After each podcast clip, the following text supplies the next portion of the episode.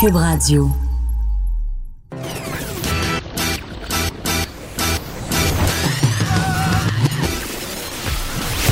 Pour elle, il n'y a jamais de mauvaise question. De 13 à 15. Les effronter. Avec Geneviève Peterson.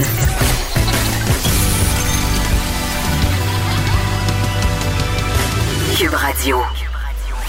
Bonjour tout le monde, bienvenue à l'émission. J'espère que vous allez bien. On sera ensemble pour la prochaine heure et demie. Comme d'habitude, on ira au point de presse dans quelques instants. Aujourd'hui, selon plusieurs médias, on fera trois annonces quand même assez importantes. La première, euh, on s'en doutait et ça demeure euh, à confirmer, précisons-le quand même, c'est important. Les écoles euh, dans la communauté urbaine de Montréal et aux alentours resteraient fermées jusqu'en septembre. Hein? Ça, euh, c'était prévisible. Je pense que c'est la meilleure décision. En tout cas, vous savez ce que j'en pense de la ouverture des écoles dans quelques semaines. Service de garde aussi qui n'ouvrirait pas avant le 1er juin. On sait toujours pas qu'est-ce qui va se passer avec les camps de jour. Et aussi par rapport au commerce, on aurait toujours pas pris de décision sur euh, si on repoussait la date au-delà du 25 mai dans la région de Montréal et dans ses couronnes.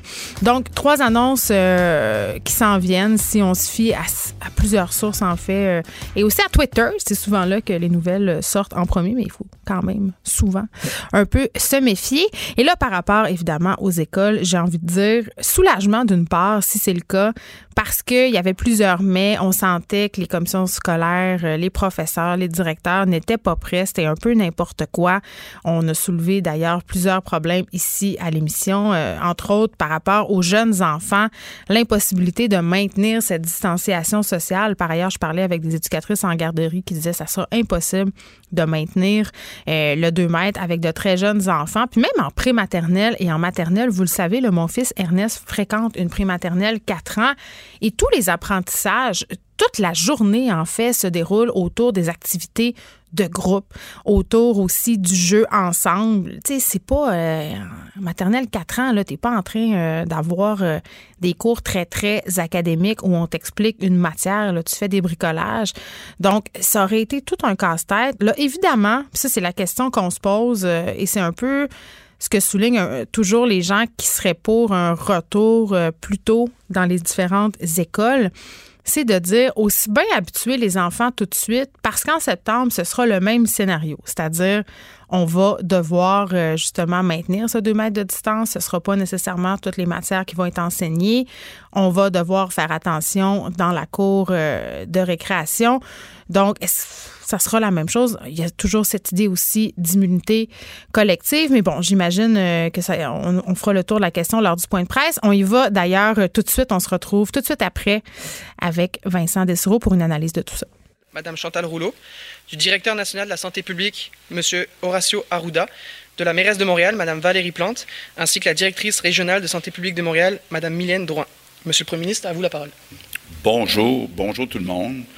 D'abord, je veux vous dire, je suis content après deux mois de revenir à Montréal. Ça m'a fait du bien de coucher chez moi euh, hier soir. Ce que vous savez probablement, j'habite à Montréal. Je viens de Montréal, plus plus, le Sainte-Anne de Bellevue. Ça, c'est la plus belle ville au Québec, c'est sûr. Ma mère est toujours là. Trop toute seule, mais bon, on pourrait en parler longtemps. Euh, je veux saluer euh, d'abord euh, la ministre de la métropole, Chantal Rouleau.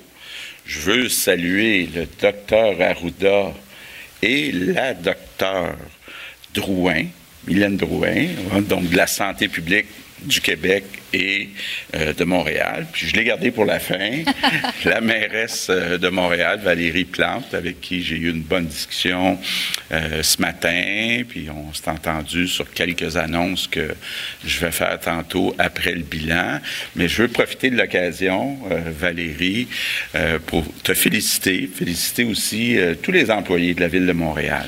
Vous avez été impliqués. On savait au début, on était inquiets, par exemple, en itinérance. Vous avez ouvert des refuges, des centres, puis euh, les employés de la ville se sont impliqués. Donc, euh, euh, bravo. Même chose avec les banques alimentaires.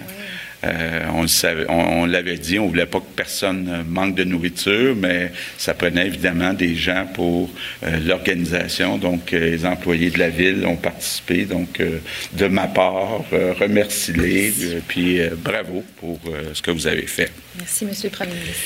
Je commence donc avec le bilan du jour. On a 131 euh, décès, un total de 3351. Évidemment, derrière ces statistiques, il y a des vraies personnes, des familles, des proches, donc il euh, faut penser à eux. On a 40 euh, 724 cas confirmés, une augmentation de 793. On a 1834 personnes hospitalisées, c'est une diminution de 42. On a 190 personnes aux soins intensifs, une diminution de 4. Bon, quelques commentaires avant euh, les annonces. D'abord, concernant les fameux tests, euh, bonne nouvelle, on a prélevé 13 291 tests. Donc, ça veut dire qu'on se dirige graduellement vers notre objectif. Là, rappelez-vous, on voulait passer de 6 000 à 14 000. On continue de mettre de la pression, encore un peu d'effort. On devrait être capable d'y arriver. Évidemment, la majorité de ces tests sont faits euh, à Montréal. Concernant le personnel, ça augmente tranquillement, mais sûrement, pour une quatrième journée de suite, on a euh, des employés qui reviennent dans le réseau après un congé, euh, une quarantaine, une absence pour toutes sortes de raisons. Donc, ça, ça s'améliore. Autre bonne nouvelle, euh, on a eu des discussions dans les dernières heures avec euh, les forces armées. Ils nous ont confirmé qu'ils prolongeaient jusqu'au 12 juin la présence euh, des soldats dans les CHSLD. Donc, on, avait des petites inquiétudes là, que ça se termine. Donc, on prolonge d'un 30 jours. Donc, c'est une bonne nouvelle. Par contre, quand on regarde la situation dans son ensemble, euh, la situation reste euh, très fragile à Montréal. Vous le savez, un peu partout dans le monde, on a toutes les mêmes conditions euh, pour déconfiner, que ce soit à New York, que ce soit à l'OMS, que ce soit en, Europe.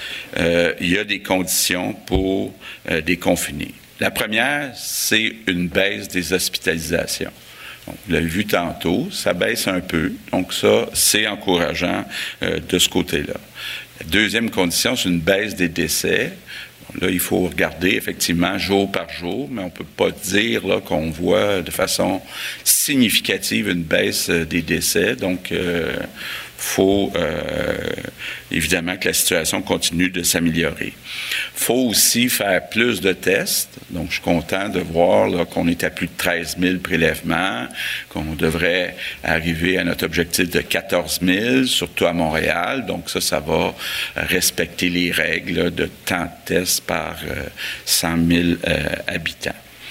La dernière euh, euh, condition, c'est peut-être la plus difficile à remplir, c'est le nombre de lits disponibles dans les hôpitaux, autant les lits réguliers que les lits en soins intensifs. Euh, là, il faut bien se rappeler, au, début de la pandémie, on avait libéré 7000 lits. là, on a graduellement redonné ces lits-là parce que, bon, on n'utilise même pas 2000. Donc, ça serait possible euh, d'avoir accès à, des lits supplémentaires. Le problème, c'est le personnel. Je reviens donc avec le personnel. C'est bien beau dire euh, on ouvre demain matin euh, s'il y a un problème, un 1000 lits de plus, mais ça prend le personnel et c'est là qu'il y a encore beaucoup d'efforts à faire. Donc, en conclusion, malheureusement, les conditions ne sont pas réunies dans le Grand Montréal pour euh, déconfiner. Donc, euh, euh, j'en ai parlé avec Valérie et donc je vous annonce que les écoles qui devraient, les écoles primaires qui devaient ouvrir le 25 mai, ben, on reporte l'ouverture. Puis étant donné euh, la fin de l'année scolaire qui est à peu près à la mi-juin, mais ça vaut pas la peine euh, de reporter euh, vraiment. Donc, on reporte à la fin août, début septembre, l'ouverture des écoles dans le Grand Montréal. On va quand même faire des efforts. Il y a certaines écoles spécialisées pour, entre autres, les enfants handicapés, où on va regarder si on est capable d'aider les parents. Concernant les services de garde, euh, ça devait ouvrir le 25 mai. Ce qu'on fait, c'est qu'on reporte l'ouverture des services de garde au 1er juin et on va suivre la situation d'ici le 1er juin. Donc, évidemment, les services de garde, ça ne se termine pas à la mi-juin comme les écoles. Donc, euh, si on est capable de les ouvrir en juin, on va les ouvrir en juin si les fameuses conditions sont remplies. Maintenant, il reste toute la question des commerces. Et puis, bon, Valérie me disait, puis bon, moi aussi je l'entends, euh, comment il y a de l'inquiétude chez certains entrepreneurs, chez certains commerçants. Surtout là, ils voient que dans le reste euh, du Québec, les commerces sont ouverts. Ils voient aussi certaines grandes surfaces qui euh, vendent pas seulement de la nourriture, donc il y a comme une compétition qui est un peu injuste. Donc, euh, euh, on maintient le cap, mais euh, il faut que les chiffres s'améliorent pour qu'on soit capable d'ouvrir les commerces le 25 mai. Ce qui pourrait peut-être nous aider, c'est l'utilisation des masques. Je vais vous en parler tantôt, là, mais si à Montréal, on voyait plus d'utilisation des masques, incluant dans les épiceries, ça pourrait peut-être aider à convaincre la santé publique d'ouvrir euh, les commerces le 25 mai. Là, je comprends euh, certaines personnes d'être un peu euh, découragées dans les commerces, là, mais bon, il faut faire passer la santé en premier. Parlant des masques, on en a parlé beaucoup, Valérie et moi, c'est un sujet chaud depuis quelques jours. On a convenu, le gouvernement du Québec va aider financièrement euh, la Ville de Montréal, les villes, la CMM, puis en particulier les sociétés de transport. Parce qu'on souhaiterait vraiment, là, je pense que c'est Mme Drouin qui nous montrait des photos ce matin du métro. Malheureusement, il y a encore beaucoup de personnes qui ne portent pas le masque. Donc, on souhaiterait que tout le monde euh, euh, porte euh, un masque. Bon, on va aider financièrement, puis on a aussi certains fournisseurs avec qui on a commencé à travailler, parce que comme je vous l'ai dit, depuis deux mois, on a travaillé sur cette possibilité d'être obligé de donner des masques à toute la population. On avait commencé, bien sûr, par les masques pour le personnel de la santé. c'est pas simple. Un million de masques, c'est une chose. 10 millions de masques, c'est pas mal plus compliqué. Mais on est capable, euh, je pense, ensemble, puis je demande évidemment l'aide de la population, tous ceux qui sont capables de s'en fabriquer, de s'en procurer. Euh, on n'est pas encore rendu à euh, obliger le port du masque dans les transports en commun, mais on ne l'exclut pas.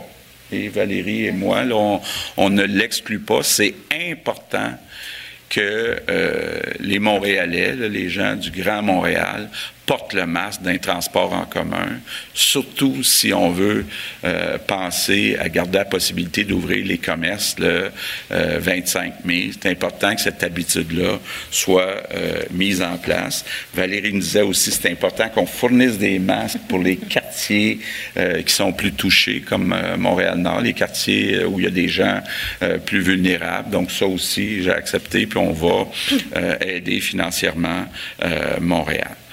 Euh, un peu plus tard cet après-midi, je vais rencontrer euh, les PDG des CIUS euh, et, des CHU, donc les hôpitaux, les 16 PDG de Montréal. Évidemment, ce que je vais vouloir discuter avec les autres, c'est pourquoi il y a eu autant de décès, pourquoi il y a eu autant d'infections, quelles sont les directives qui sont données, autant dans le secteur public que dans le secteur privé. Parce que là, on est en train, euh, je voyais l'Ontario qui passait une loi pour être capable de prendre le contrôle de certaines résidences euh, privées, un peu comme on l'a fait dans le dossier Aaron. Euh, c'est sûr que les capacités d'agir sont différentes dans le public puis dans le privé pour les PDG des CIS, des CIUS. Donc, je vais pouvoir en, discuter avec eux autres. Qu'est-ce qu'on doit faire, dans le fond, euh, pour les aider? Qu'est-ce qu'on doit faire du côté du personnel aussi? Euh, les personnes qui ont été infectées, mais qui ont fini leur quarantaine, moi, je veux m'assurer que ces personnes-là soient appelées, peut-être rencontrées, qu'on leur explique qu'on a tout le matériel de protection, mais que c'est important qu'ils viennent aider ceux qui sont là depuis deux mois, puis qui ont besoin de répit, qui ont besoin euh, de vacances. Euh, donc, c'est un peu ça que je vais discuter avec les PDG. Puis bon, J'aurai l'occasion de vous en parler demain, étant donné qu'on faire un autre point de presse ici euh, demain. Mes remerciements du jour, ben, c'est pour les Montréalais. Pour les Montréalais, bon, c'était ici que c'était le plus dur euh, au Québec, la pandémie.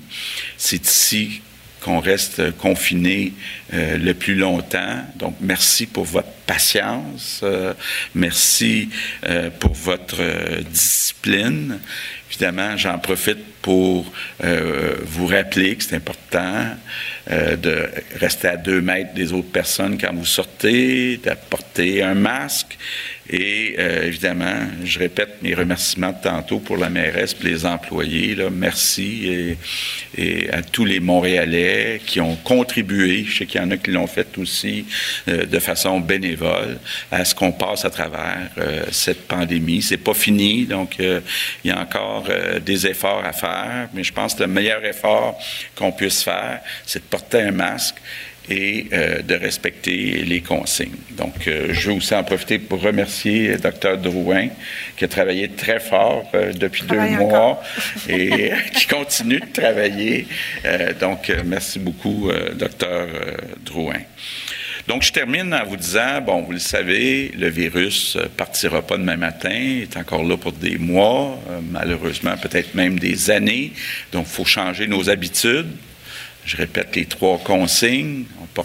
Quand on sort de chez soi, on porte un masque, on reste à deux mètres des autres personnes, puis quand on revient euh, ou quand on est à son bureau, on se lave les mains avec du savon. Donc, tout simplement. Donc, euh, encore une fois, ben, merci à tous les Québécois. Je suis convaincu qu'on est capable de reprendre le contrôle à Montréal euh, de la situation, puis de revenir à une vie un petit peu plus normale.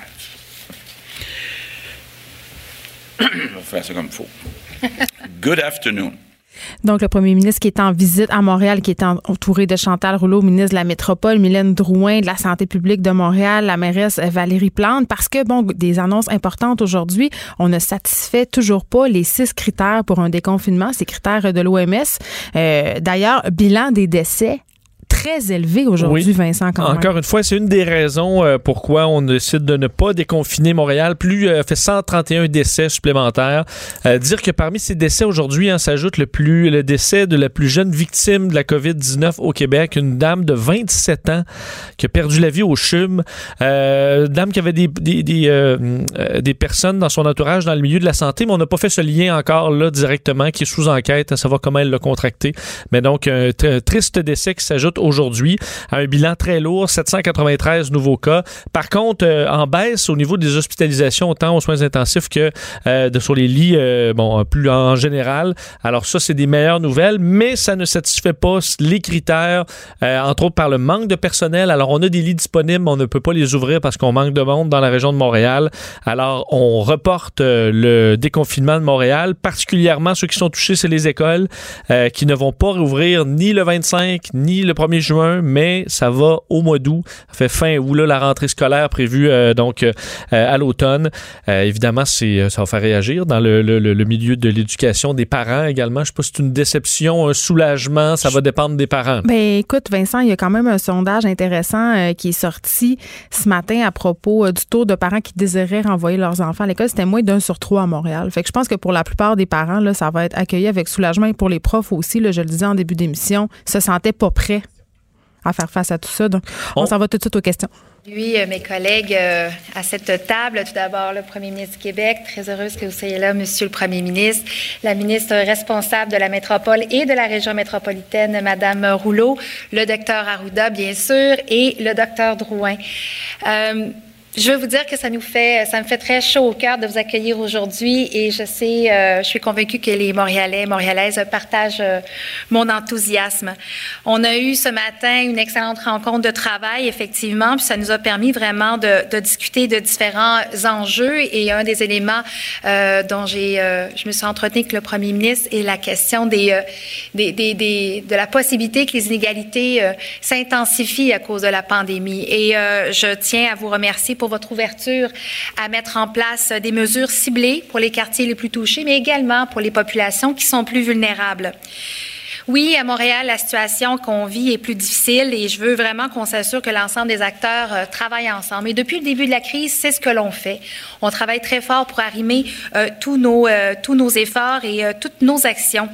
Et je peux vous dire que les Montréalais et Montréalaises, ben, ils sont solidaires et comme vous le disiez, font preuve de beaucoup de discipline et de résilience. Et bien sûr, je les invite au cours des prochaines semaines, au cours des prochains mois, à continuer à le faire et on sera là pour les soutenir.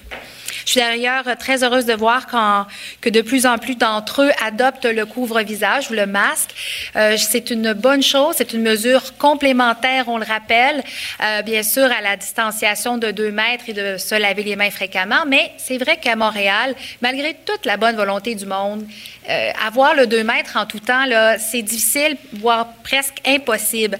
Alors, je me réjouis de l'aide du premier ministre du gouvernement du Québec afin de distribuer euh, des couvre-visages au sein du transport collectif et de différentes sociétés de transport de la CMM, mais également pour les populations plus durement touchées et les communautés vulnérables.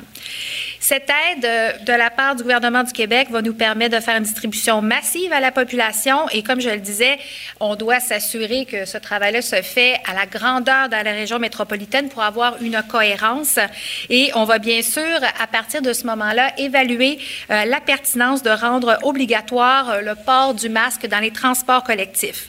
Ce sont des, des discussions qu'on va avoir avec les différents partenaires. Par partenaire, je parle bien sûr de la santé publique de Montréal, mais également de euh, de, celles et ceux de la région métropolitaine. Alors, il, y a la santé publique des Laurentides, de, la Naudière, de Laval et de la Montérégie, en plus de celle de Montréal. Alors, c'est important de pouvoir euh, s'arrimer en ce sens-là et bien sûr de travailler avec les organismes communautaires qui sont d'une aide incroyable lorsqu'il est question de bien saisir et, et documenter les besoins de la population. Encore une fois, les personnes plus vulnérables ou les personnes qui, pour différentes raisons, euh, reçoivent moins bien les messages. Alors, on va continuer de travailler avec euh, nos partenaires euh, pour, pour la question du couvre-visage. En ce qui concerne l'annulation de l'année scolaire, ben, je pense que ça devenait nécessaire pour limiter la propagation du virus dans la région métropolitaine. Toutefois, il est clair pour moi qu'une telle décision doit s'accompagner euh, de mesures euh, où il doit y avoir une réflexion sur qu'est-ce qu'on peut faire pour aider les enfants et les parents, euh, pour les enfants qui ne retourneront pas à l'école, mais bien sûr l'impact sur euh, les parents, les impacts sociaux, que ce soit au niveau du décrachage scolaire, de la violence familiale, du stress ou de l'anxiété ou encore de le stress de l'annulation de l'année scolaire. On sait que cette, décision-là peut être vécue différemment ça peut vécu comme un choc pour plein de familles. Alors, on les comprend et on va bien sûr réfléchir encore une fois tous et toutes ensemble à offrir des options à ces familles.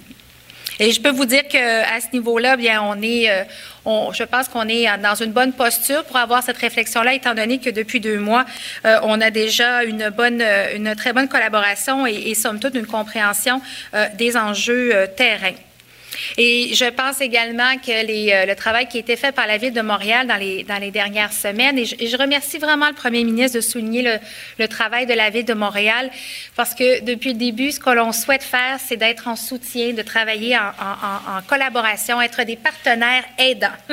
Alors, que ce soit avec les refuges pour personnes en situation d'itinérance, euh, donner un coup de main pour euh, l'entretien et la coordination dans les HLM ou encore les, les navettes, les autobus de la STM pour donner quelques exemples, ou encore les banques alimentaires, nous l'oublions pas, parce que cette pandémie a aussi euh, causé beaucoup de, euh, de, a fait ressortir beaucoup de, de précarité euh, monétaire et alimentaire. Eh bien, on est très fiers de pouvoir aider la santé publique, le gouvernement du Québec, ainsi que le réseau de la santé. Alors, je veux terminer en disant que nous continuerons d'être au rendez-vous et que, bien que cette période soit difficile, eh bien, on va la traverser ensemble et on va réussir à passer au travers ensemble également. Alors, je vous remercie beaucoup.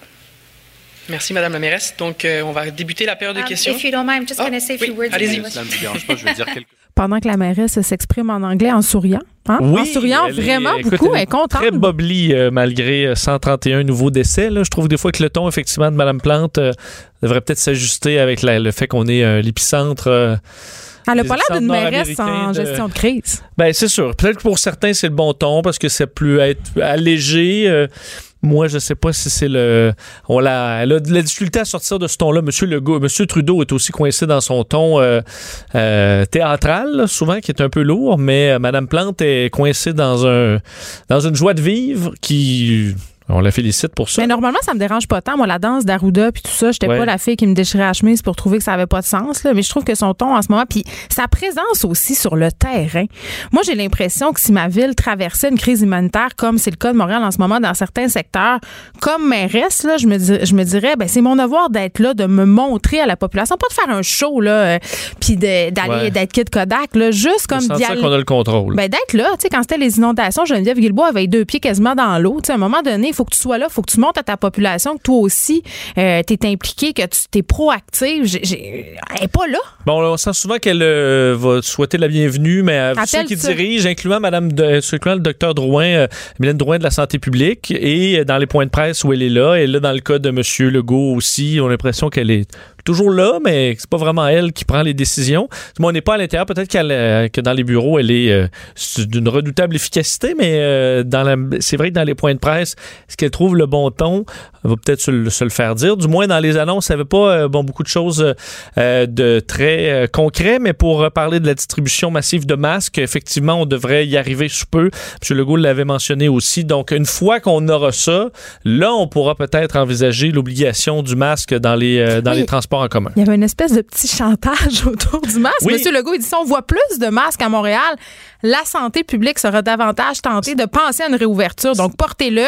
En même temps, on en discutait hier tous les deux. On a tous les deux commandé des masques, et c'est le cas de bien des gens, et on ne les a toujours pas reçus, ces masques-là. Donc, moi, je veux bien porter un masque. J'en ai pas. Oui, on peut s'en patenter. Là. Je pense qu'on va arriver sur là Effectivement, ceux qui n'ont pas encore reçu leurs arrivages.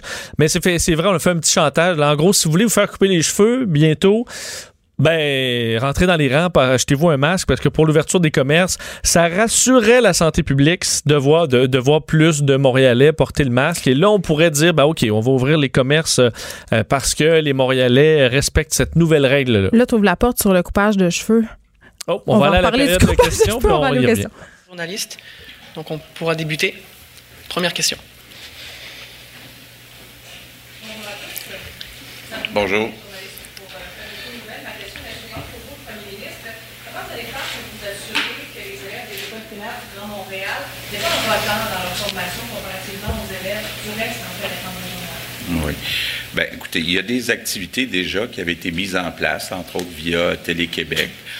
On va demander aux enseignants quand même de communiquer avec euh, les élèves, leur donner peut-être des petits devoirs.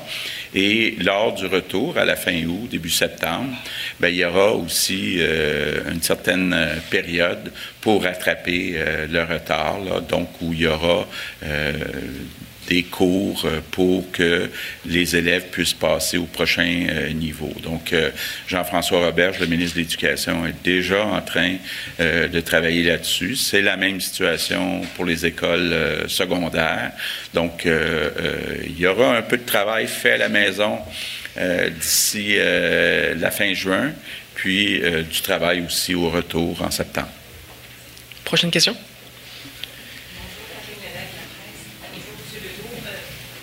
Bon, le son est pas assez bon pour qu'on puisse entendre les questions, mais parlons des écoles, euh, Vincent, parce qu'il y a plusieurs préoccupations et par ailleurs, on aura euh, tantôt l'Alliance des profs pour nous en parler, réagir à ce point de presse. Mais euh, déjà hier soir, j'ai reçu un courriel de l'école secondaire de ma fille. C'était un sondage pour savoir quels étaient les équipements électroniques dont on disposait à la maison et quels équipements pouvaient être rendus disponibles pour nos enfants de façon autonome et pendant combien de temps? C'est-à-dire, si on a un ordinateur familial, pendant combien d'heures, mettons, l'élève pourra-t-il en disposer euh, par jour. C'est ça. Mais moi, j'ai trois enfants. OK?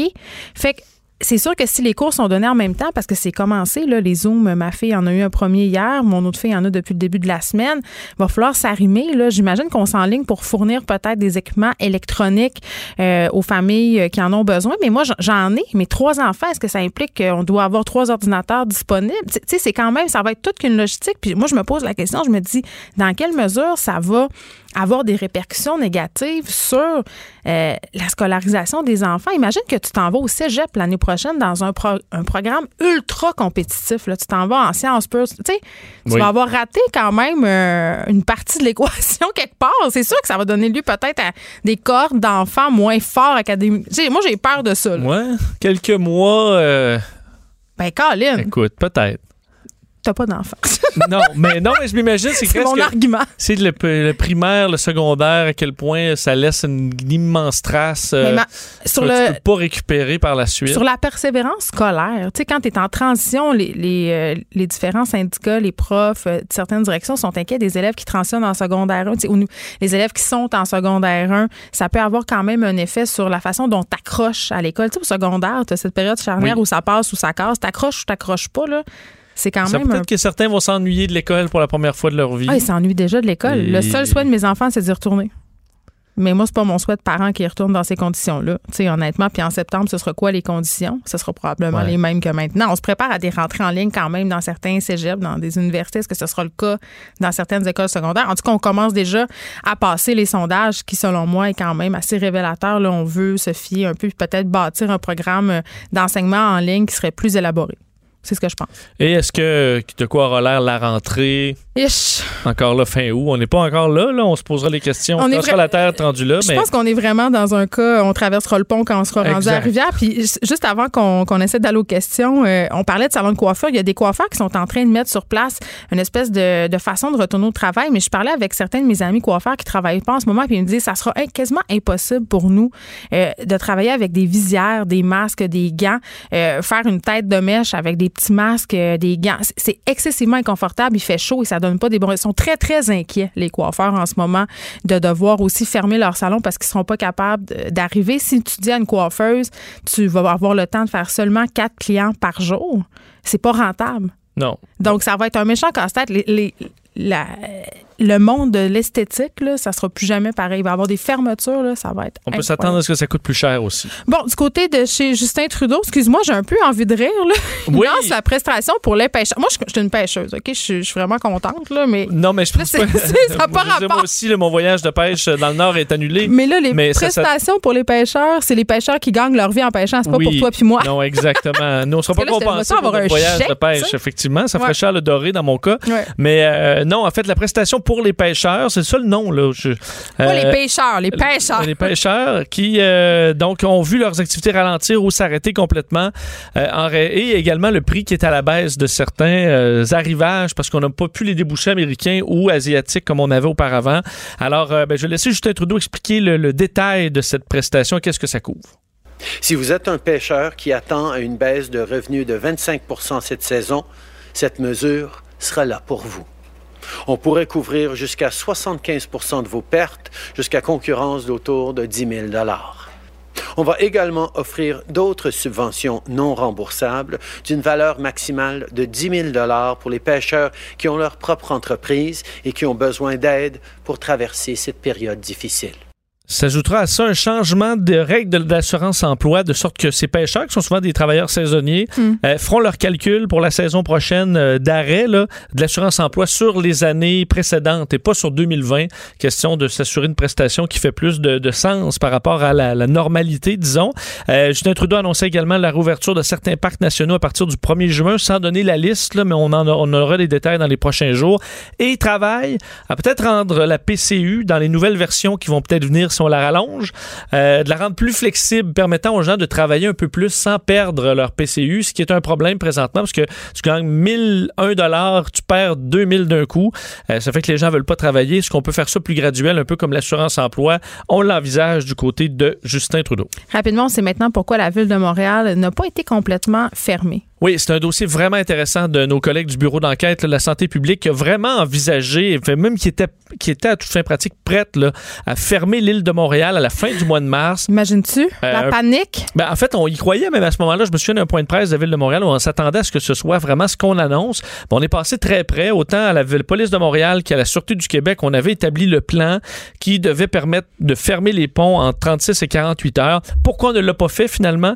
Euh, la raison principale, c'est que même dans le plus profond du confinement, 35 000 voitures par jour empruntent le pont Jacques-Cartier, des travailleurs essentiels, entre autres dans le milieu de la santé, et les contrôler tous à chaque matin euh, aurait nécessité 1000 patrouilleurs, soit 20% des effectifs de la province des policiers, et des heures d'attente probablement pour le personnel. Alors, vous imaginez des euh, médecins qui, qui habitent sur la rive sud et qui a à faire 2-3 heures de bouchon le matin pour qu'on puisse lui donner accès à l'île. Ça aurait nuit Ouais. plus qu'aidé. Puis est-ce que ça aurait vraiment eu un impact majeur Ben- sur le degré de contagion? On le sait pas. Ben, Donc, surtout que ce qu'on a fait, c'est tout simplement, vous ne sortez pas de vos régions, sinon c'est 1500 dollars d'amende et je pense que ça suffit Ouais. dans la mesure où effectivement les Montréalais euh, ne semblent pas avoir répandu la maladie à la grandeur de la province parce que c'est contrôlé à l'extérieur de Montréal. Alors ce n'était visiblement pas si nécessaire d'y arriver là euh, parce que c'était de toute façon euh, un trop gros casse-tête. Très bien, Vincent, on te retrouve tantôt. On rappelle qu'on vient d'annoncer que les écoles rouvriront seulement en septembre dans la région de Montréal. Au niveau des services de garde, pas de reprise avant le 1er juin. Et les commerces, on le sait pas. Une chose est sûre, il faudra porter davantage le masque si on veut que le gouvernement commence à songer à cette reprise. Geneviève Peterson, la seule effrontée qui sait se faire aimer. Jusqu'à 15, vous écoutez Les effrontés. Il y a Alain Veillette qui nous écrit par rapport à cette ouverture euh, des écoles en septembre. Euh, Évidemment, pour les, les enfants du secondaire, euh, ce sera logistiquement beaucoup plus facile, mais quand, souligne quand même que pour les enfants qui sont au primaire, c'est plus compliqué. Puis c'est vrai, là, c'est un point quand même qui sera assurément problématique dans plusieurs familles. concilier le travail avec les enfants à la maison, on a pu le faire deux mois, mais jusqu'en septembre, ça va être excessivement difficile et c'est sûr que ça va avoir un impact sur la santé mentale des parents et des enfants. Parlons maintenant euh, de la réouverture de plusieurs parcs nationaux qui seront euh, de nouveau accessibles aux Québécois dès le 20 mai. Euh, du côté du fédéral, Vincent le disait un peu plus tôt, on a annoncé l'ouverture de certains parcs à compter du 1er juin. Il y a l'organisme Nature Québec qui demandait la semaine passée que le gouvernement, justement, ouvre ses parcs nationaux dans la province. On discute de l'annonce d'hier avec eux. J'ai Madame Alice Anne Simard, euh, qui est directrice générale de l'organisme. Bonjour, Madame Simard. Bonjour. Comment vous accueillez euh, cette nouvelle là, de cette annonce de la réouverture euh, de certains parcs le 20 mai au Québec?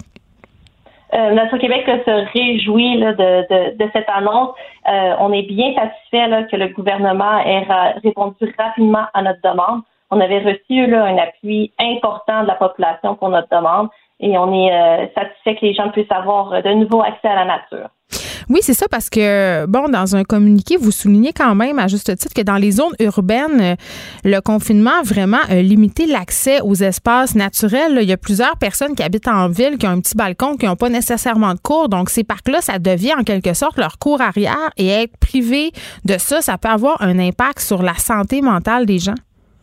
Exactement. Donc, dans, surtout dans les espaces euh, urbains, là, ce qu'on a vu, c'est que tout ce qui est zone un peu de, de, de verdure, que ce soit les trottoirs, les rues, les parcs urbains, tout ça euh, est de plus en plus bondé, surtout avec l'arrivée des beaux jours. Donc, nous, en demandant la réouverture des parcs nationaux, ça permettait d'avoir d'autres endroits où les gens pourraient profiter de la nature et oui, profiter des, des effets bénéfiques de la nature sur la santé physique et mentale. Les études en fait montrent que avoir un contact avec la nature, ça nous permet de diminuer des symptômes de dépression, d'anxiété, hmm. le stress également. Donc, évidemment, dans une période de crise qui est stressante comme celle qu'on vit présentement, c'est très important d'avoir un bon, un bon accès à la nature. OK, mais qu'est-ce qu'on va avoir le droit de faire euh, ou de pas faire dans les parcs là, quand ça va réouvrir? Parce que j'imagine que, bon, au niveau du camping et tout ça, ça sera pas maintenant.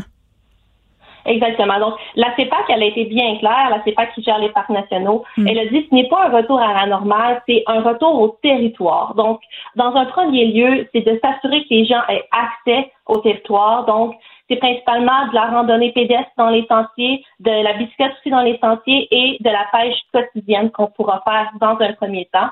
Donc, au moins que les gens puissent se retrouver en forêt. Et ensuite, les plans au niveau peut-être du camping ou de hmm. l'hébergement euh, vont devoir être analysés par la santé publique. Et éventuellement, il y aura peut-être des annonces qui seront faites à ce niveau-là. Donc, on ira de façon graduelle. Très bien. Alice Anne Simard, directrice générale de l'organisme Nature Québec. On s'en va tout de suite parler à Jean-Claude Damour, qui est directeur général de la Fédération québécoise des gestionnaires de ZEC, parce que, bon, euh, parmi cette annonce euh, par rapport aux parcs nationaux, il y avait aussi des annonces euh, qui touchaient, en fait, les autres secteurs. Mais qu'en sera-t-il des ZEC? On ne le sait pas trop. Bonjour, M. Damour. Bonjour. Bon, euh, là, je veux juste savoir, là, parce que la pêche au Québec ouvre à différentes dates selon les secteurs, mais il faut savoir, je pense que dans plusieurs secteurs, ça commence en fin de semaine. Est-ce que c'est ça? C'est effectivement le cas. La, majorité des, territoires de ZEC euh, vont être ouverts, ben, c'est-à-dire que la pêche va être ouverte sur l'ensemble des territoires des ZEC à partir de la fin de semaine prochaine. OK. Puis est-ce que c'est, euh, comme le soulignait Mme Simard euh, précédemment, comme ce sera le cas dans les parcs, on pourra aller faire de la pêche à la journée? Euh, oui, effectivement, on va pouvoir faire de la pêche à la journée, mais il y a quand même une nuance à apporter par rapport aux ZEC parce que les gens, ils peuvent, oui, acheter un droit quotidien de pêche ou de chasse, parce mhm. qu'il y a de la chasse aussi qui est, qui est ouverte, mais euh, la majorité des membres des ZEC achètent un droit euh, annuel. Parce qu'ils ont leur chalet sur la ZEC la plupart du temps. Exactement. Donc, un propriétaire de chalet, lui, peut se rendre à son chalet et il peut aussi pratiquer la pêche sur une journée, deux, trois, quatre jours, tout dépendant du, euh, aussi longtemps qu'il habite dans son chalet. En fait.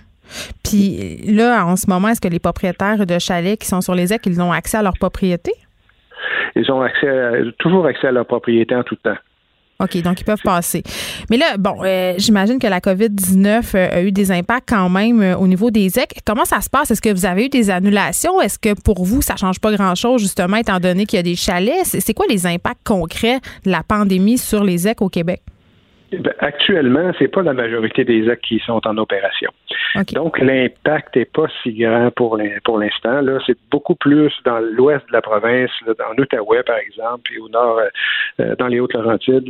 C'est dans ce coin-là où la pêche ouvre avant, un peu avant tout le monde. Donc, eux ont senti les effets beaucoup plus euh, rapidement.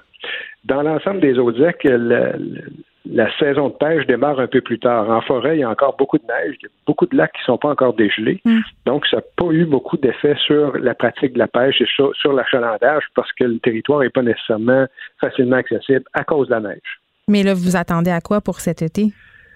Euh, je pense qu'on va avoir une baisse de fréquentation pendant l'été. Et euh, la raison principale, c'est euh, l'interdiction de pratiquer du camping. OK, mais donc ça veut dire quand même qu'il y aurait plusieurs ZEC qui pourraient être placés en difficulté financière parce qu'au niveau du financement, là, je comprends que les gens qui ont des chalets payent un droit annuel et tout ça, mais jusqu'à quel point les ZEC tirent des revenus de ce type de tourisme-là, justement? Et pour certaines ZEC, là, c'est plus de 50 du chiffre d'affaires. C'est vital, là. C'est vital, oui. C'est très important, majeur. Puis les bon, ils doivent être inquiets, les ZEC, c'est ce que j'imagine. Euh, oui, nos gestionnaires sont inquiets. Puis, tant que le camping ne sera pas ouvert, ben c'est non seulement c'est une baisse de revenus de camping, mais c'est une baisse aussi au niveau de l'achalandage ou des revenus reliés à la pêche et à la chasse. Est-ce que vous attendriez à ce que le gouvernement euh, offre une certaine aide financière? Ben là, c'est le cas. Il y en a des aides financières qui sont disponibles là actuellement, mais comme nos ex ne sont pas tous en opération, ils n'ont pas accès à une aide financière alors qu'ils ne sont pas en opération. Mais à partir du moment où les actes vont pouvoir démarrer leurs opérations, le 20 mai prochain, donc s'ils doivent faire face à une hmm. baisse d'achalandage, une baisse de revenus, ben oui, ils vont avoir besoin d'accéder à une certaine forme d'aide. Puis on ne sait pas. Puis on ne sait pas quand est-ce que le camping euh, va de nouveau être permis. Jean-Claude Damour, merci beaucoup de nous avoir parlé, directeur général de la Fédération québécoise des gestionnaires de ZEC. Bonne journée. Ça fait plaisir. Les effronter. Avec Geneviève Peterson. Les vrais enjeux, les vraies questions. Vous écoutez Les effronter. Annonce majeure, évidemment, euh, pour les parents et les enfants de la région de Montréal, les écoles qui n'ouvriront pas finalement avant l'automne prochain. J'en parle avec Catherine Beauvais-Saint-Pierre, présidente de l'Alliance des professeurs et des professeurs de Montréal. Bonjour, Madame Beauvais-Saint-Pierre. Bonjour. Écoutez, on s'était parlé à la mi-mai parce qu'un retour était envisagé euh, dans la région de Montréal et on se parlait à ce moment-là du fait euh, que les écoles n'étaient pas nécessairement prêtes, que les professeurs avaient certaines réticences, que ça serait pas l'école hein, qu'on avait connue, que ça serait quand même excessivement contrôlé. Là, euh, évidemment, comment vous accueillez cette annonce de repousser la rentrée scolaire en septembre pour les écoles de Montréal et des environs? Là? Bien évidemment, on est soulagé. Là, on est soulagé pour les nombreux profs qui étaient très anxieux, pour euh, les profs entre autres qui avaient, bon, je pense qu'on s'en était parlé là, des proches, euh, des, des, proches euh, plus fragiles. Puis mm. ces enseignants-là devaient quand même aller au travail. Donc, on avait beaucoup de profs très anxieux. On est soulagé pour eux. On est, on sait aussi que quand même qu'il y a des enseignants évidemment qui sont tristes de pas retourner voir leurs élèves. Il y a des élèves aussi qui doivent être tristes actuellement, mais compte tenu de la condition, du contexte à Montréal de la pandémie et du mm. contexte aussi scolaire là qu'on connaît avec euh, avec notre pénurie de personnel et notre manque d'espace, on, on, salue la décision. C'est la meilleure décision pour la santé et la sécurité de tout le monde. Mais là, il y avait euh, des professeurs qui étaient rentrés au travail, là, Madame Beauvais-Saint-Pierre. Je pense entre autres aux professeurs de mes enfants qui étaient au poste dans leurs écoles respectives pour préparer cette rentrée. Là, qu'est-ce qui va se passer avec les profs?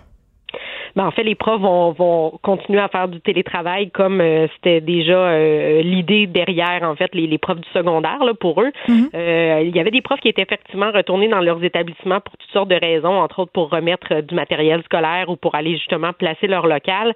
Mais la, la directive quand même de la commission scolaire restait que c'était le télétravail qui était privilégié mm. pour assurer justement la, la sécurité de tout le monde dans la mesure du possible, évidemment. Donc là, on va retourner travailler en télétravail et euh, ben, on, est heureux que de, cette tournure-là. Évidemment, on aurait aimé que ça se passe peut-être un peu plus tôt parce qu'il y a quand même beaucoup d'énergie qui, euh, qui a été mise euh, et de la part, oui, de, notre organisation syndicale, mais des enseignants aussi dans leur classe, justement, pour ce retour-là.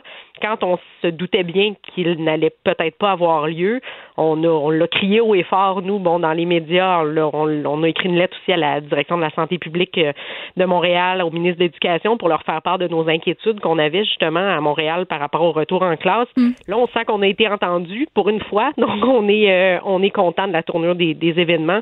Puis on pense surtout que là, on va pouvoir mettre de l'énergie aussi et à faire justement cet enseignement-là qui est quand même assez particulier pour les profs, qui est nouveau pour beaucoup, mais surtout à préparer aussi l'autre rentrée, la rentrée de septembre, qui va quand même demander beaucoup d'organisation. Il va falloir s'atteler, puis on espère aussi que on va, euh, on va, euh, on ne nous laissera pas de côté pour ces, euh, ces discussions-là.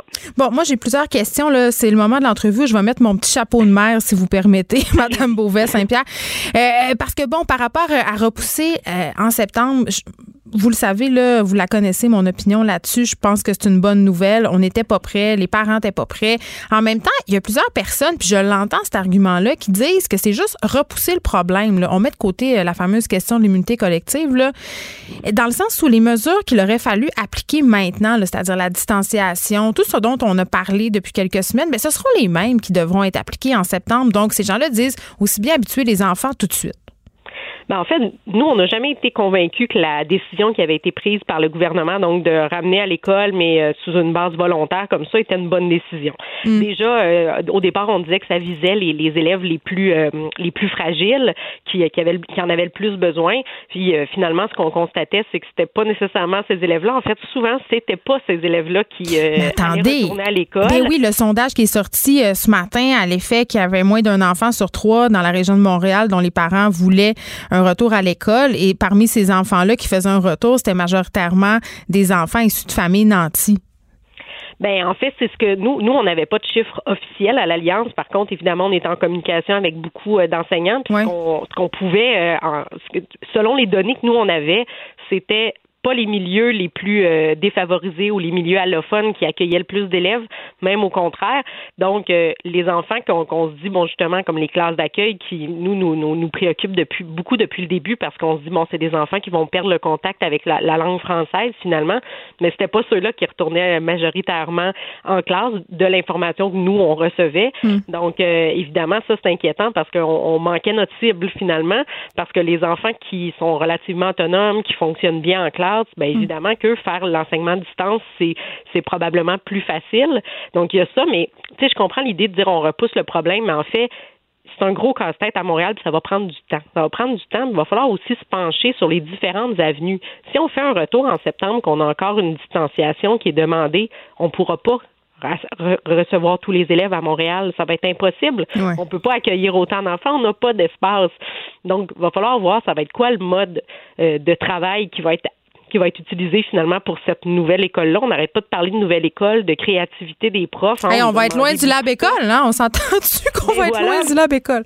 Mais c'est un peu ça qui est dommage aussi, c'est que on entend des, gens en conférence de presse dire ben là, il faut que les, profs soient créatifs, euh, soyez créatifs, on veut bien. Ben, renouvelez-vous, comme les ben, artistes. Il faudrait peut-être, un, nous donner les moyens d'être créatifs et deux, aussi nous consulter justement dans ce retour en classe-là.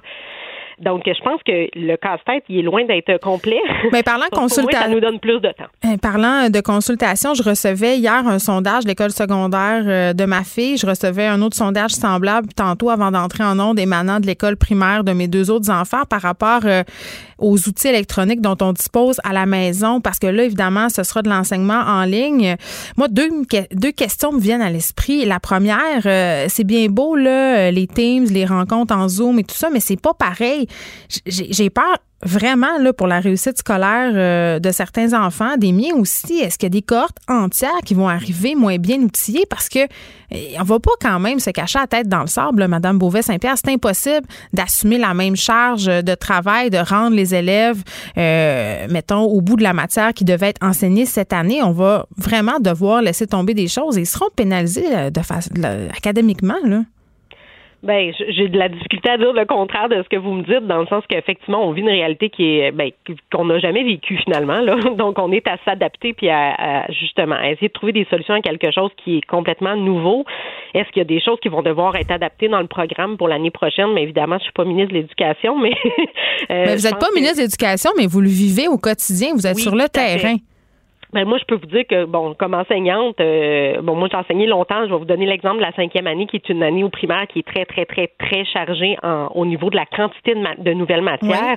Moi, si j'avais été enseignante de cinquième année l'an prochain, j'aurais pas pu boucler la boucle de la quatrième année, donc finir ce qui aurait dû être fini en quatrième année et enseigner toute ma matière de cinquième année dans une année. Là, je parle de toute la matière, donc de, de éthique et culture religieuse, sciences, univers mm. social, parce qu'en bon primaire, on enseigne beaucoup de matières aussi.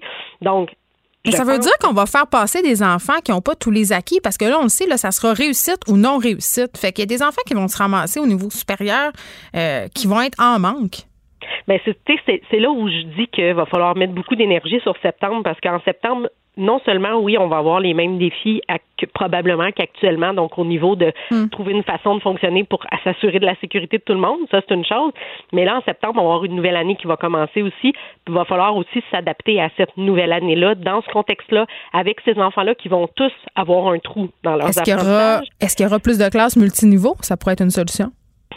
Je ne sais pas qu'est-ce qui sera envisagé par le gouvernement, mais je pense que là, il va falloir que tous les acteurs du milieu de mm. l'éducation soient aussi consultés pour voir quelle est finalement, tu sais, il n'y a peut-être pas de solution miracle à tout ça parce qu'on est dans une situation assez difficile, mais il va falloir quand même se pencher sur quelle serait la meilleure solution pour que justement les élèves soient les moins perdants possibles, mais aussi que euh, moi je pense à mes profs que je représente et que hmm. on les épuise pas. On a déjà des profs à bout de souffle à Montréal qui sont à très bout de souffle, hmm. donc on peut pas se permettre non plus de d'en mettre plus sur les épaules des profs pour euh, pour disons je veux dire pour pour boucher ce trou là parce que on va en perdre encore euh, au combat, puis on en perd euh, beaucoup trop chaque année des profs qui décident d'abandonner. Donc, il va falloir qu'on soit consulté, il va falloir se pencher sur quelle est la meilleure solution pour y arriver tous ensemble. Est-ce que vous l'avez eu, euh, la directive de vous préparer possiblement pour une rentrée en ligne?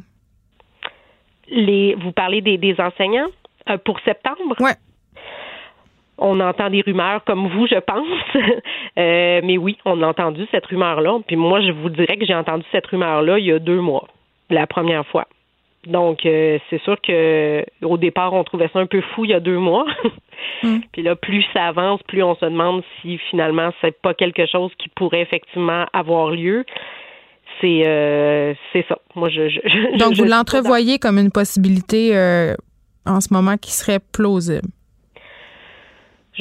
j'ai entendu effectivement la rumeur, ben, comme vous, on a entendu le ministre, en fait, là, mhm. l'évoquer déjà pour euh, le cycle supérieur, pour le, au, secondaire aussi. Là.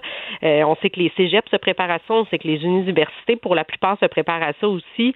Donc, on sait que c'est une possibilité. C'est sûr que, tu sais, je vous rejoins sur ce que vous disiez tout à l'heure de c'est pas pareil au primaire, le, ben, au secondaire aussi. Je vous dirais que l'enseignement à tous les niveaux, le, lien est important. Mais les parents, il faut qu'ils travaillent aussi. Là. Ça aussi, ça fait partie du problème. Moi, je peux pas passer ma journée à m'assurer que ma fille suit son cours de français. J'aimerais bien ça, mais c'est impossible.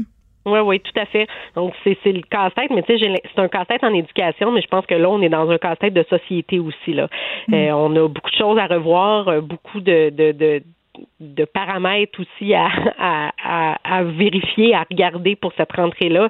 C'est pour ça que là, moi, je suis contente que à partir de maintenant, on va pouvoir mettre de l'énergie là-dedans parce que ça va en prendre l'énergie du temps. Tout à fait. Ça va puis être euh, inévitable. Le, puis le premier ministre Legault le dit, euh, il, faut, il faudra s'adapter. La situation change continuellement et les retours mm-hmm. en arrière sont toujours possibles. Catherine Beauvais-Saint-Pierre, présidente de l'Alliance des professeurs et des professeurs de Montréal, merci de nous avoir parlé à propos de cette rouverture des écoles en septembre. Bonne journée. Merci. Geneviève Peterson, la seule effrontée qui sait se faire aimer. Jusqu'à 15, vous écoutez Les effrontés. On a des auditeurs cyniques, oh oui, qui nous écrivent pour nous dire que certains parents, ben, ils veulent pas hein, que leurs enfants retournent à l'école, ils veulent pas travailler parce qu'ils veulent recevoir la PCU. Que de cynisme. Les gens sont plus honnêtes que ça. Moi, c'est ce que je pense. Je suis peut-être un peu naïve, mais quand même, j'ai pas l'impression que les parents veulent rester à la maison en ce moment pour cacher de la, la PCU. Parlons euh, maintenant de la situation qui est toujours difficile dans les maisons d'hébergement pour femmes de la province. Rappelons-nous que le gouvernement avait promis 120 millions de dollars sur cinq ans pour les organismes communautaires qui interviennent en matière de violence conjugale. Et sur ce montant-là, il y avait 2,5 euh, millions qui étaient supposés être alloués aux maisons d'hébergement. Est-ce que ces maisons-là ont vu la couleur de cet argent? C'est la question qu'on va poser à Hélène Langevin, directrice générale de la maison d'hébergement Simone Monet-Chartrand. Bonjour, Madame Langevin. Bonjour, Madame Peterson. Alors, l'avez-vous vu la couleur de cet argent-là? Ben non.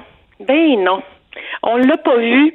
Mais écoutez, c'est en train de tranquillement, avec le temps, euh, depuis le 27 mars, avec tous les allers-retours qu'on fait, les discussions mhm. euh, qu'on a avec euh, nos six et CIUS, parce que c'est en fait entre les mains euh, de ces instances-là, on commence à en voir un petit peu le soupçon, mais c'est pas égal dans toutes les régions. Il y en a qui en ont eu, il y en a qui en ont pas eu. Donc, pour certains, on est toujours au stade de la promesse, c'est ce que je comprends. Exactement. Donc, comme quand j'écrivais, c'est ça les relations qu'on a avec euh, les promesses gouvernementales. Hmm. Euh, ça fonctionne, c'est toujours de la même façon. On, on met des promesses dans les journaux, puis là, les gens nous écrivent, sont contents de dire, oh, enfin, vous allez avoir du financement qui est adapté pour vous, vous allez pouvoir adapter hmm. vos services, vous allez pouvoir survivre. Ensuite de ça, on a une communication. Là, le 6, il retire euh, la promesse qu'il avait fait, il nous envoie des formulaires, il se rétracte pour qu'après ça, ça dure dans le temps. Donc, effectivement. Attendez, je veux juste être sûr de bien comprendre, là, Mme Langevin. Ils se rétractent dans le sens qu'ils vous disent que finalement, vous n'aurez pas droit à cet argent-là? Oui, c'est ça, parce que dans le fond, ce qui s'est passé notamment pour le 2,5 millions, parce qu'on en parle là maintenant, euh, c'est que le gouvernement a descendu ça pour demander aux CIS et aux SUS d'en faire la gestion et de le répartir au niveau des maisons d'hébergement. Parce que mhm. dans la lettre du ministère, c'est indiqué que cet argent-là est destiné aux maisons d'hébergement. Ce que les CIS et les SUS ont décidé de faire, c'est notamment dans certaines régions de faire de l'hébergement alternatif, donc de prendre l'argent qui était destiné aux maisons d'hébergement sans vraiment en avoir discuté avec les maisons d'hébergement pour connaître leurs besoins, de mettre en place des structures d'hébergement alternatifs pour notre clientèle et donc de retrancher tout l'argent pour payer ça Et finalement, s'il reste des petites grenailles, ça va être de nous dire, ben écoutez, il reste comme la maison sur monnaie Chartrand, mm. sur tout ce montant-là, il restait 4211 dollars qu'on n'a pas vu encore et qu'on aurait peut-être dans les prochaines semaines avec une reddition de compte au, 30 juin 2020. Mais, mais c'est pas totalement absurde parce que je parlais à Manon euh, Monastès plus tôt cette année, euh, bon, qui est la directrice de la Fédération des maisons d'hébergement du Québec, puis elle me disait que ce 2,5 millions-là promis était à peine suffisant pour couvrir euh, les dépenses en cours, là, que c'était pas assez, si on veut, pour offrir plus de places, offrir plus de services. Ben non, ben non. Le 4 points, nous, là, ce qui nous resterait, on appelle ça du screening, là. Ce qu'ils nous disent, ben, euh, ça va payer si vous voulez avoir des masques, si vous voulez vous commander des gels, des infectants, des lingettes ou des choses comme ça. Ça ne tient pas du tout compte de la réalité en maison d'hébergement. Mm. La réalité de notre clientèle, ils ont fait un calcul sur une approche populationnelle et non en lien avec les réalités de chaque territoire et surtout en ne nous consultant pas. Bien, c'est ça. Je veux qu'on en parle, là, euh, parce que là, on parle de chiffres depuis tantôt, mais quand même, concrètement, ça a des impacts, euh, vous, au niveau de vos opérations, des impacts directs. C'est quoi les impacts directs, justement, de cet argent qui tarde à venir? Cet argent qui tarde à venir là ne nous permet pas de nous revirer de base. Ce que ça signifie, c'est qu'il faudrait engager du personnel. Faudrait, il faut revoir la façon dont on travaille en maison d'hébergement parce qu'on ne peut pas juste parler d'argent et ne pas parler du comportement des femmes qui vivent la violence avec un conjoint actuellement. C'est-à-dire? Elles sont séquestrées avec un conjoint violent et elles, dans leur tête, parce que nous, on les questionne, on a toutes les femmes en suivi externe, euh, les femmes qui venaient nous rencontrer pour discuter de leur euh, situation, on les fait maintenant par téléphone. Et ce qu'elles nous disent, on veut pas aller dans ta maison, ça nous tente pas d'être malade. Donc, ils ont peur d'attraper la COVID et à cause de ça, elles restent dans leur milieu de vie violent. Voilà, pour la plupart, on ne veut pas aller mourir dans une maison. Le, le, l'image des CHSLD comme foyer de, de propagation, là où il y a des où il y a des morts, on sait de plus en plus que le profilage, en fait, parce qu'il y a des gens qui en font pour savoir qui est les gens, qui sont les gens qui sont les plus à risque. Mm. Nous travaillons avec une clientèle vulnérable en maison d'hébergement. Nous travaillons avec des femmes qui sont victimes de violences conjugales, mais aussi toutes celles qui ont un comportement, qui ont des conséquences de, du continuum de violence faite envers les femmes, donc de les d'itinérance. Mm. Euh, de, la, de la toxicomanie, problème de santé mentale, ce sont les mal-aimés du réseau et ces femmes-là ne savent pas où aller. Donc, l'argent qu'on aurait pu avoir nous aurait permis de mettre en place des structures un peu plus adaptées pour cette situation-là. On le dit souvent, on est en guerre. Et les maisons d'hébergement, on les laisse à nous-mêmes. On nous dit, organisez-vous, faites ce que vous pouvez. Puis là, on vous donne 4211 dollars, Hélène à Chambly, puis organise-toi avec ça, mais le, le 30 juin, on veut que tu nous dises tout ce que tu as fait avec cet argent-là dans un gros document. C'est ridicule. Là, 211 euh, dollars. Quelque chose qui a été déclenché là deux mois là. Mais non, ça n'a pas de sens. Euh, c'est encore une preuve que la bureaucratie nuit euh, aux, opérations sur le terrain. La crise de la COVID-19, comment ça se passe depuis justement le confinement dans les maisons d'hébergement? Est-ce que vous diriez, puis je me doute un peu de la réponse, est-ce que vous diriez que ça a détérioré encore plus les conditions dans les maisons d'hébergement, la façon dont ça se passe? Euh, c'est sûr que ça n'aide pas. C'est, c'est pas pendant cette période-là qu'on va améliorer nos conditions. Puis dans le texte mm. que j'ai écrit, en fait, je fais le parallèle avec les préposés aux bénéficiaires. Est-ce qu'on va laisser les maisons d'hébergement comme ça travailler d'arrache-pied encore pendant 40 ans pour les reconnaître éventuellement, mm. pour dire que ces employés-là, si elles avaient eu des meilleures conditions, elles auraient pu se protéger, elles auraient pu donner davantage des services sécuritaires auprès d'une clientèle parce que notre quotidien, nous, c'est de faire de la crise. On travaille en crise. COVID ou pas, il y a hmm. toujours des crises. Le, COVID vient comme ajouter. Est-ce qu'il y en a des cas de COVID dans les maisons d'hébergement? Est-ce que, parce que là, vous me parlez de la peur que ça devienne des foyers d'éclosion. Est-ce que ça a été le cas? Ben, écoutez, les maisons d'hébergement travaillent d'arrache-pied pour maintenir tout ça. Ce que ça signifie, c'est qu'on met des conditions, on met des protocoles à jour. Hmm. très régulièrement. Nos employés, l'équipe avec qui on travaille, ont embarqué dans, dans cette aventure-là en disant, d'accord, on va prendre notre responsabilité, on va se protéger pour protéger les autres, on va accepter, en arrivant le matin, de porter le masque, de changer de chaussures, d'aller se laver les mains, de respecter la, le 2,5 mètres, hmm. de mettre toutes nos femmes qu'on avait en suivi, on va les voir par téléphone, on est extrêmement euh, sur les réseaux sociaux, essayer de tous les moyens de rejoindre les femmes, de les convaincre, de ne pas rester dans une situation toxique, ça pourrait être pire. Euh, donc, on, les employés sont créatifs parce que ces filles-là qui travaillent en maison d'hébergement, elles le font par passion, elles le font parce qu'elles y croient. Mais moi, je veux bien, comme employeur, maintenir ça à bout de bras. Mais éventuellement, s'il y a un cas qui arrive en maison d'hébergement, j'ai des employés qui ont des problèmes pulmonaires. J'ai, je peux avoir des femmes qui pourraient avoir des problèmes euh, cardiaques pour différentes raisons.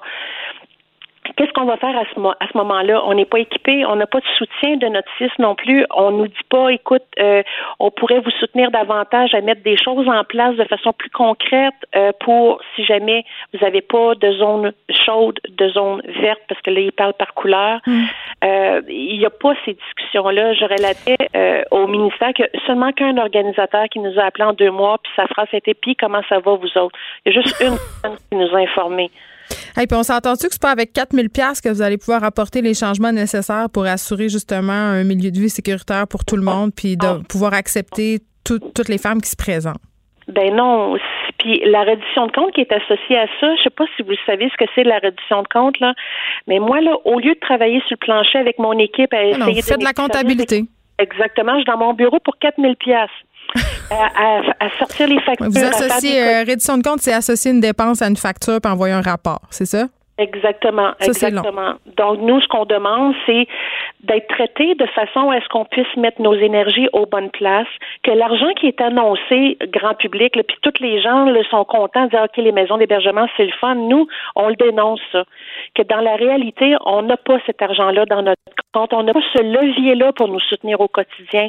On n'est même pas en mesure de payer nos employés correctement pour pouvoir les maintenir à l'emploi à long terme. Euh, bon, puis là, j'en passe, là, mais c'est ça que ça signifie. Avoir hmm. un bon soutien financier, ça nous permet d'organiser nos installations aussi, d'acheter de l'épicerie en quantité suffisante pour pas être obligé d'y aller toutes les semaines, pour pas s'exposer. Et là, j'en passe. Là, vous pouvez imaginer. Non, je comprends bien. Puis pendant ce temps-là, on, parle de violence conjugale et il n'y a rien qui est fait. On fait des promesses et ces promesses-là ne sont pas tenues. Hélène Langevin, merci. Hein? directrice générale de la maison d'hébergement Simone Monet-Chartrand. Merci pour ce que vous faites. Merci de tenir tout ça à bout de bras. Vraiment, euh, vous avez toute mon admiration. Ben merci, Madame Peterson, de vous être intéressée à tout ça. Euh, c'est tout à votre honneur. Merci infiniment. Bonne journée. Merci, au revoir. Les effrontés. Avec Geneviève Peterson.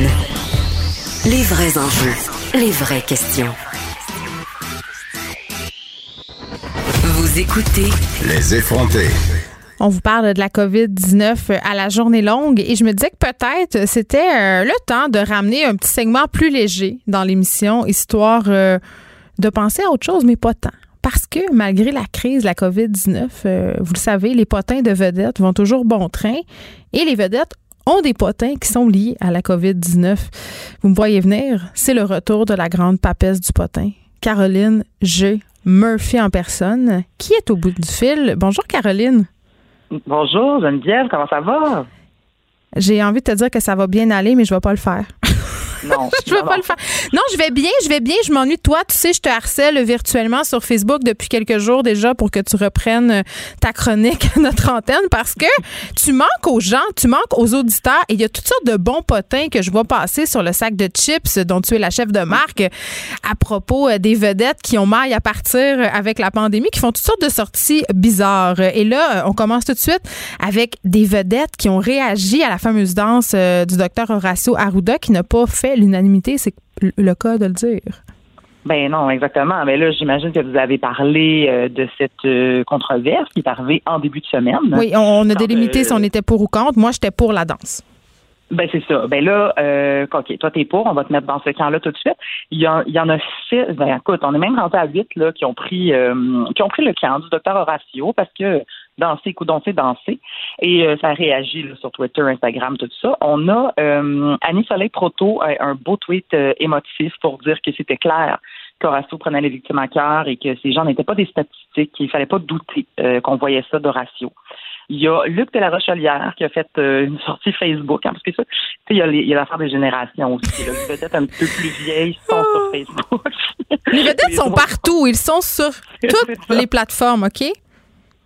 T'as raison, ok, t'as raison. C'est juste que je trouve ça vraiment drôle, la, différence. Il y a un schisme. puis tu changes. C'est ça, il y a vraiment un schisme. On s'en va euh, vers le, TikTok. Là. Bientôt, je vais sortir des potins euh, de TikTok.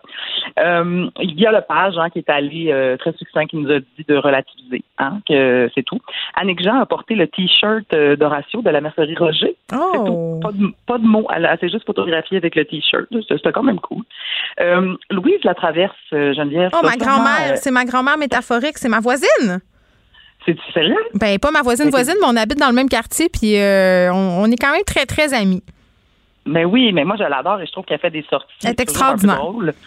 Et là, sur Twitter, elle a euh, posté une vidéo de baleine euh, qui, qui se promène joyeusement et elle a écrit Si les baleines dansent, je vois pas pourquoi on peut pas tous danser. Poétique, Madame Loulou.